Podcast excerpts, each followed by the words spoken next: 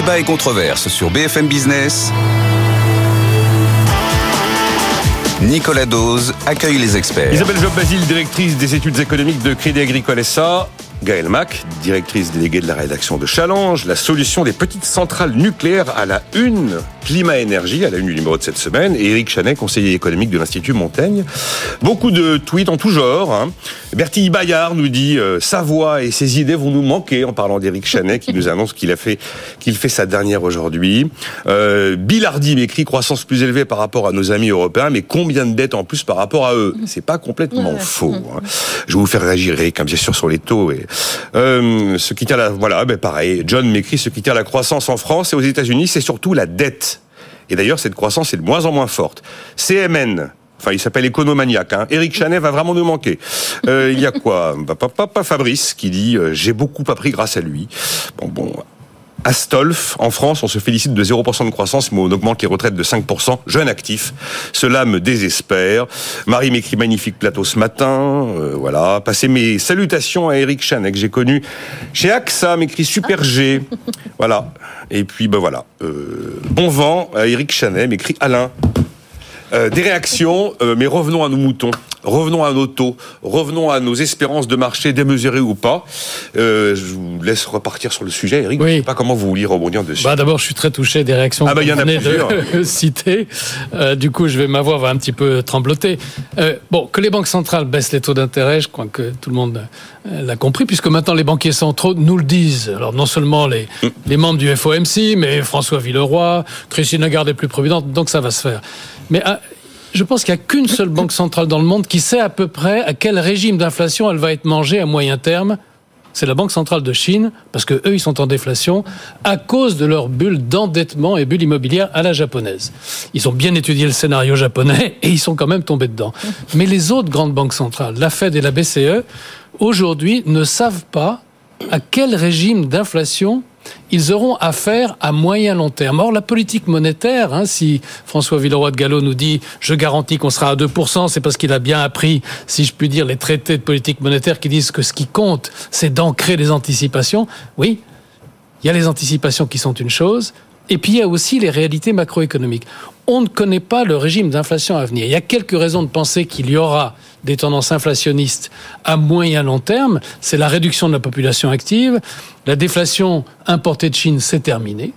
Bon, évidemment, comme la Chine est en déflation, euh, ça peut apparemment se poursuivre, mais comme les échanges commerciaux se réduisent, je vous rappelle que le commerce mondial baisse en volume depuis août 2022. Donc toute cette mondialisation qui faisait de la désinflation, c'est terminé. La population vieillit, bah, quand il y a moins de travail, à moins qu'on le remplace par des IA, le prix du travail augmente.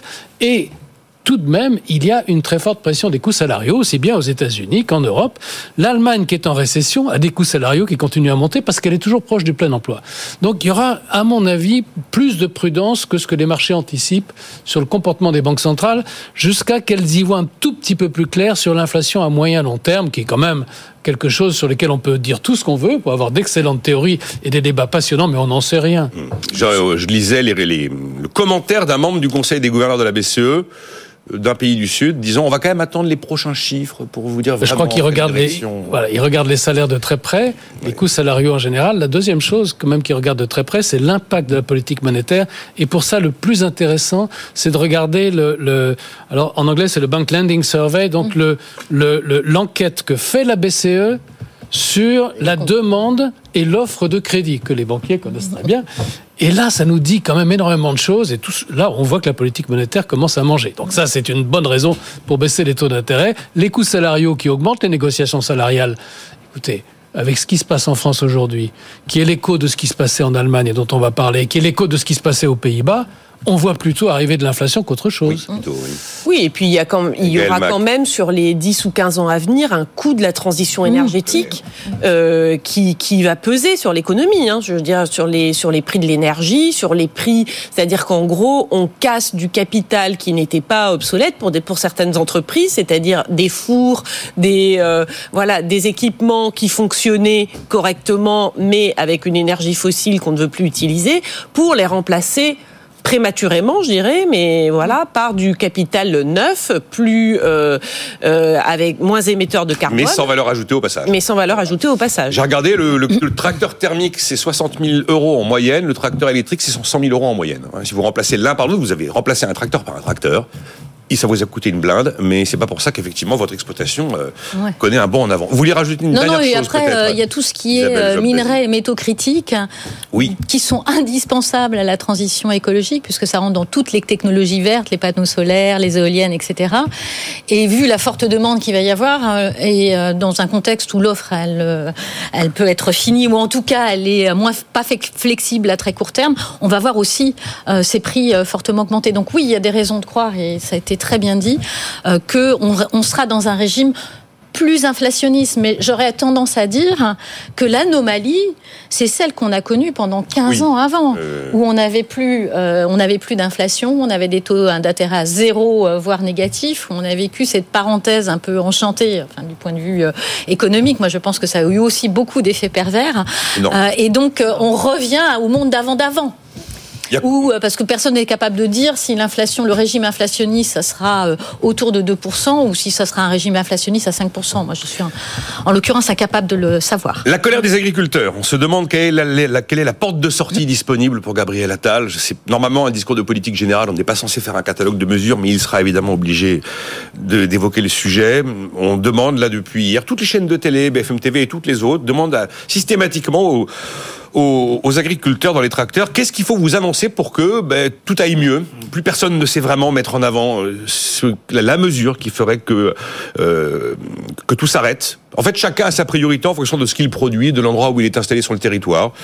Certains disent euh, le, problème c'est Egalim qui est pas respecté, d'autres disent j'attends ma compensation sur les betteraves. C'est ce que m'écrivait un agriculteur d'Eure-et-Loire. Lui, c'est sa priorité.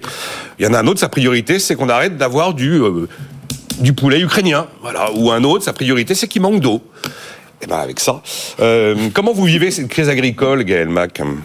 Bon là, je pense que je les médias sont, sont très très cléments avec je la Je vais me faire pas mal d'ennemis à mon avis parce que je veux dire, euh, je trouve qu'il y a quand même euh, un unanimisme autour de cette cause des agriculteurs euh, qui va vraiment du Parti communiste jusque évidemment à une récupération forte de la part du Rassemblement national. tout le monde est y compris le, gouvernement, Bruno Le Maire qui dit c'est bien, mobilisez-vous, bravo. bon, je veux dire, voilà. Euh, Euh, alors qu'il y a une part quand même d'opportunisme, je pèse mes mots, dans ce mouvement. C'est-à-dire que en Allemagne, que s'est-il passé? Il y avait eu un, arrêt de Karlsruhe qui a, dit au gouvernement pas du tout, vous ne pouvez pas faire les déficits que vous pensiez pouvoir faire. Donc, d'une manière hâtive et sans concertation du tout, en décembre, tout à coup, le gouvernement allemand, pas pour des raisons écologiques, hein, pour des raisons purement budgétaires, a dit du jour au lendemain, bon, finalement, nous, nous renonçons à toute niche fiscale et toute aide sur, le, gazole, non routier. Voilà.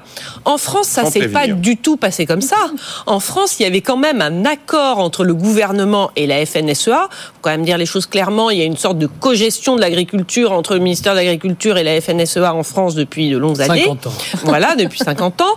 Et donc, et, et il y avait une hausse programmée, enfin, disons, pas une hausse, c'est-à-dire une baisse de la niche fiscale, plus exactement euh, programmée sur plusieurs années, étalée, sachant que le gouvernement ne faisait aucune économie sur, euh, sur, sur ces gains-là, puisqu'il les redistribuait aux agriculteurs sous une autre forme, notamment pour des aides à la succession ou euh, pour des subventions supérieures aux biocarburants, etc.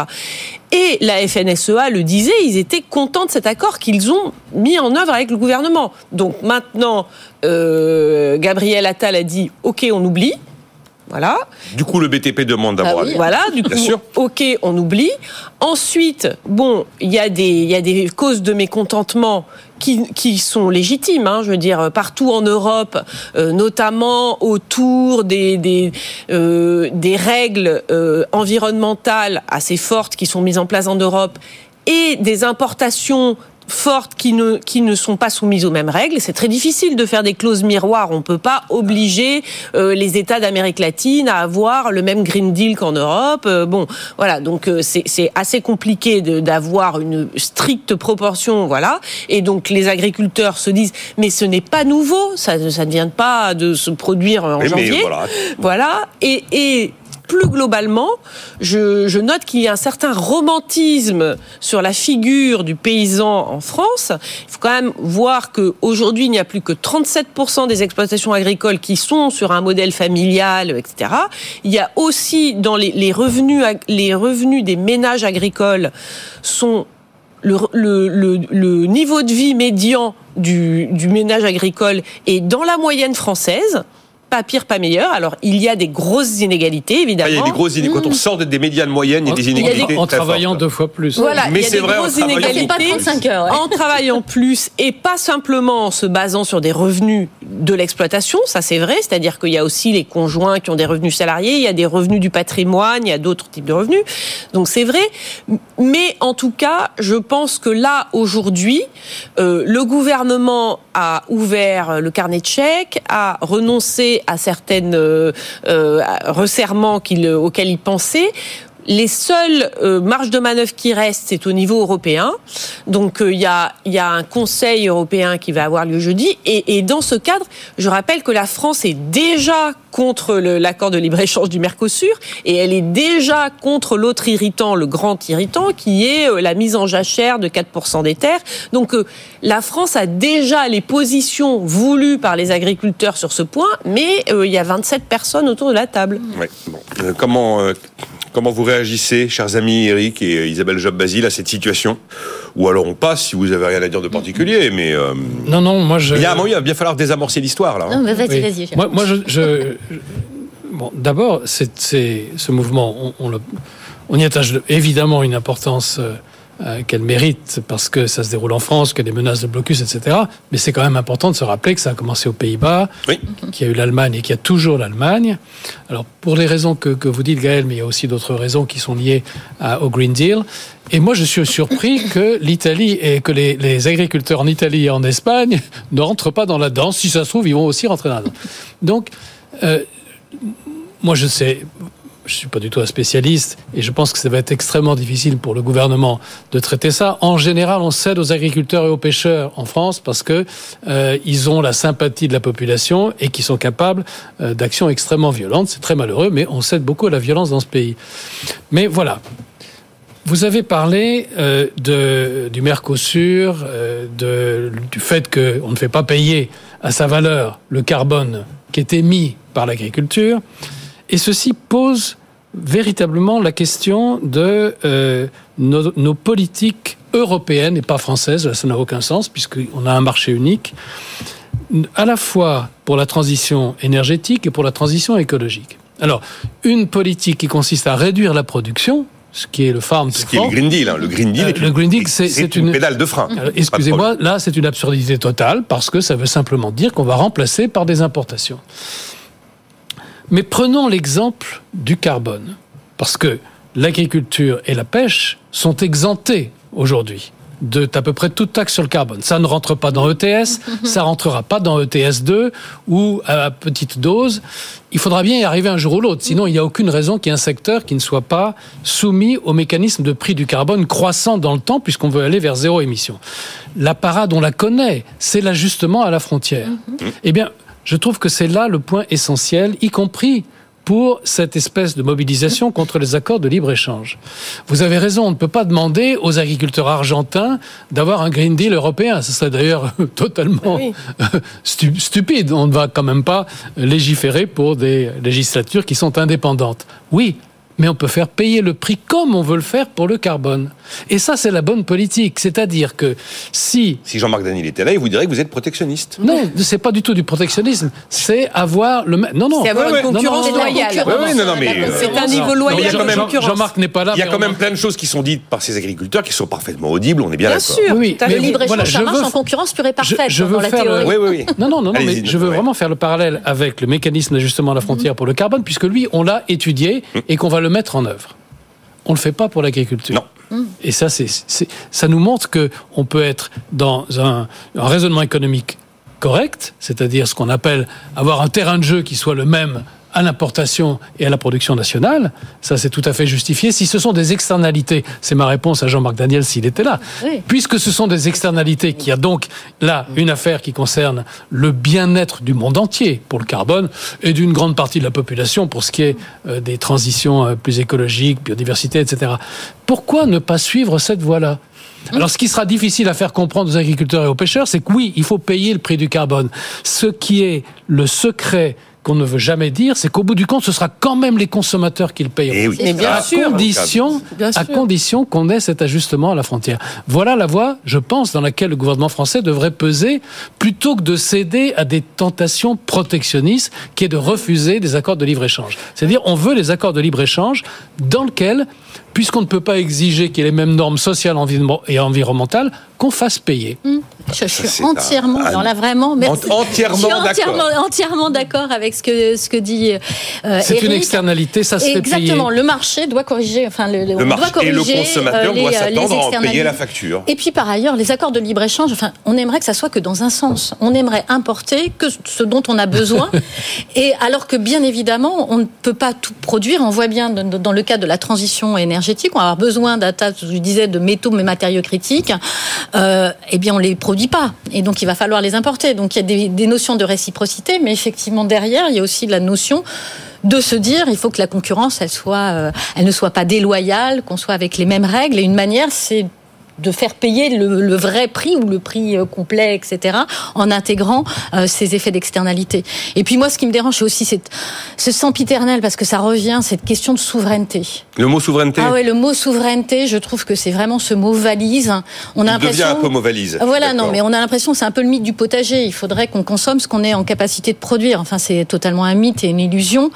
Euh, et ce qui est important, c'est de sécuriser ces approvisionnements. Et sécuriser ces approvisionnements, ben, manière de sécuriser, c'est aussi de diversifier ses, fournisseurs et que ça peut aussi se faire par le biais d'accords de libre-échange. Mais j'entends très bien, par exemple, sur euh, le MACF, mais qui est aux frontières de l'Europe, le MACF. Hein. Oui. Voilà. Et prenez par exemple la Pologne. La Pologne aujourd'hui importe à peu près 200 000 tonnes de pommes en France euh, qui sont traitées avec de l'acétamipride, qui est un pesticide anti-nuisible qu'on a interdit aux producteurs de pommes en France.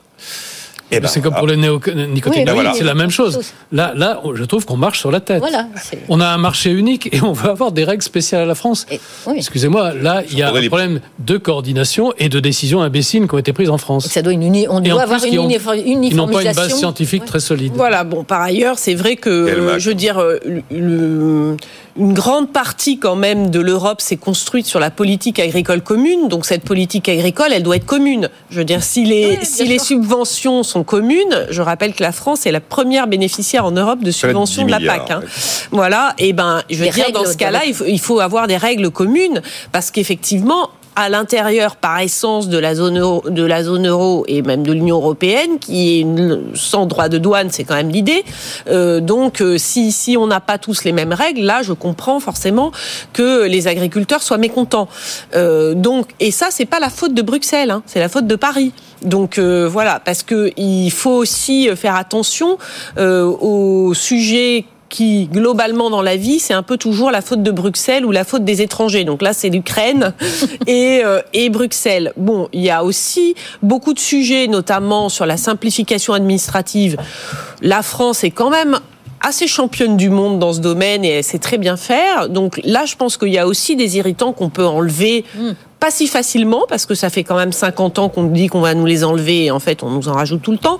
Mais je veux dire, euh, on peut avoir une action un peu euh, vigoureuse sur ce sujet. Ça, ça serait possible. Quand on voit dans le détail certaines surtranspositions de normes européennes en France, que ce soit dans l'agriculture ou ailleurs, euh, j'ai quand même une réserve sur ce que vous disiez, Eric Chanet. Parce que quand on décide de... Bon, moi, je pense que Mercosur ne verra pas le jour. On a ouvert en 2000 ce dossier, on est en 2024.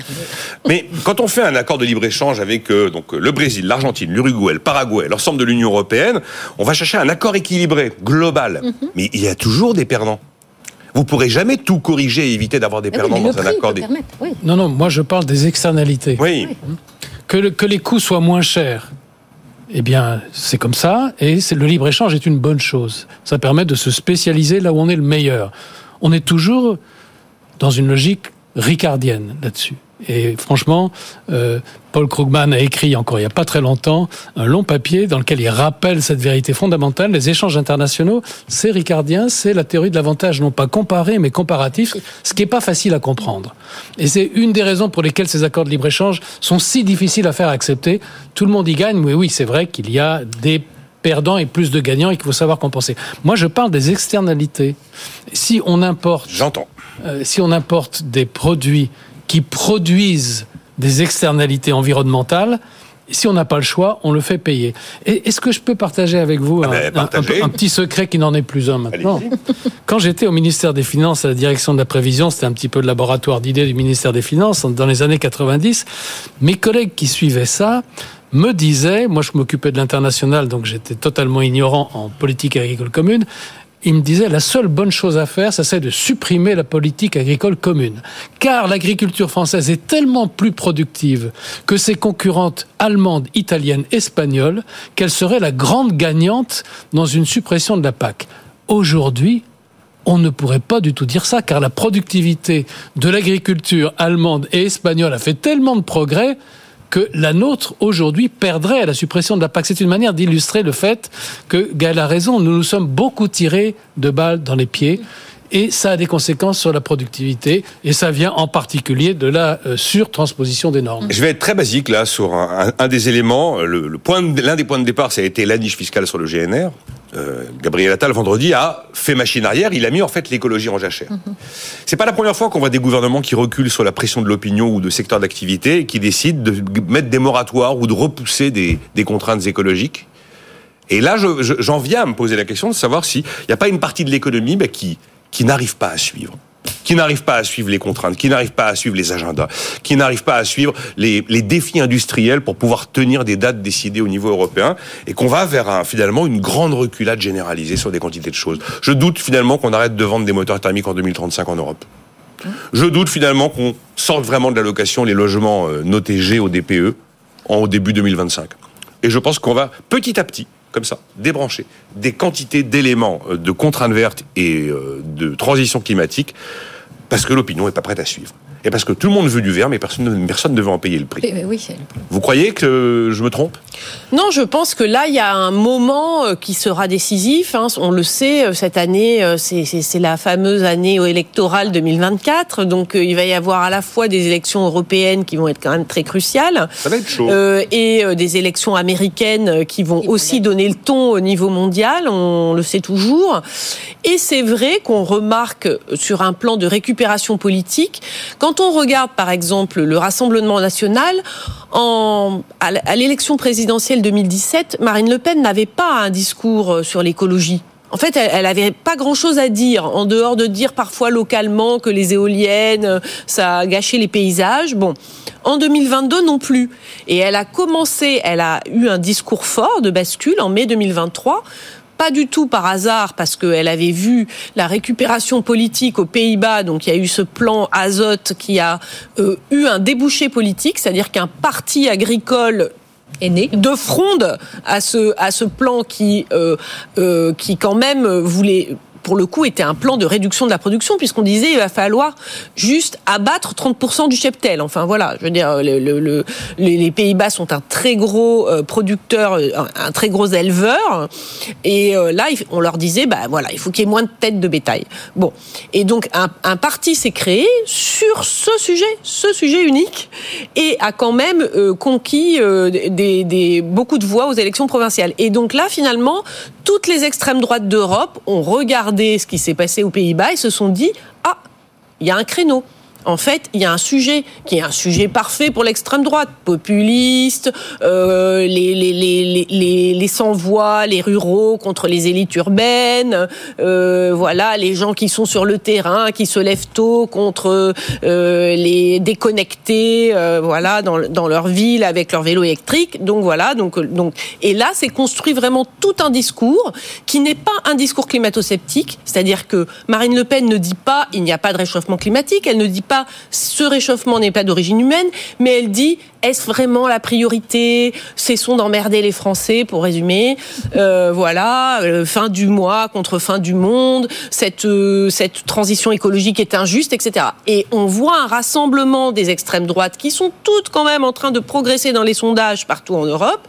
Et c'est clair que c'est pas une bonne nouvelle pour le Green Deal, dont je remarque que tous les textes sont à l'arrêt depuis l'été 2023. Il n'y a plus un seul texte du, du, Green Deal qui est en train de passer aujourd'hui. Mais fin du mois contre fin du monde, c'est un sujet, Gaël. Mmh. C'est un sujet. C'est pas simplement euh, une petite musique. Non, non, mais c'est c'est complètement un sujet, c'est complètement un sujet, et il est tout à fait entendable de dire que euh, euh, la transition énergétique a certainement euh, pas été gérée euh, du, enfin, pas forcément d'une manière juste, etc. Et d'ailleurs, il y a des travaux de, de Jean Pisani-Ferry qui proposent des pistes, hein, notamment une imposition, un ISF vert, par exemple. Bien de l'idée. Voilà, donc il y a, non, mais il y a plusieurs autres pistes, et peut-être que nous n'avons pas fait les bons efforts, les bons efforts d'accompagnement. Mais en tout cas, euh, le, le, réchauffement climatique, il est toujours là. Et je rappelle que les agriculteurs vont en être les premières victimes. Et quand on va avoir des conflits de l'eau là en plein été, où ils vont nous dire non, non, mais nous on veut quand même les méga bassines, etc. Bah, peut-être que euh, alors qu'il y aura des problèmes pour remplir les piscines ou même pour avoir de l'eau courante, ben je ne suis pas sûr qu'ils resteront à 90% d'opinions favorables. Euh, oui, vous vouliez réagir, Eric, allez-y. Oui, vous avez cité le livre de Christian Gaulier. Hein, Christian Gaulier, bien sûr. Alors, je, je voulais juste signaler... Qui d'ailleurs, je crois, va devenir parisien. Ah, je compte bien, je compte bien le faire venir dans cette émission. Alors, je voulais signaler à ce sujet-là une tribune que on a écrite avec Christian et Christian Saint-Étienne dans Le Monde et qui appelle à un versement climatique.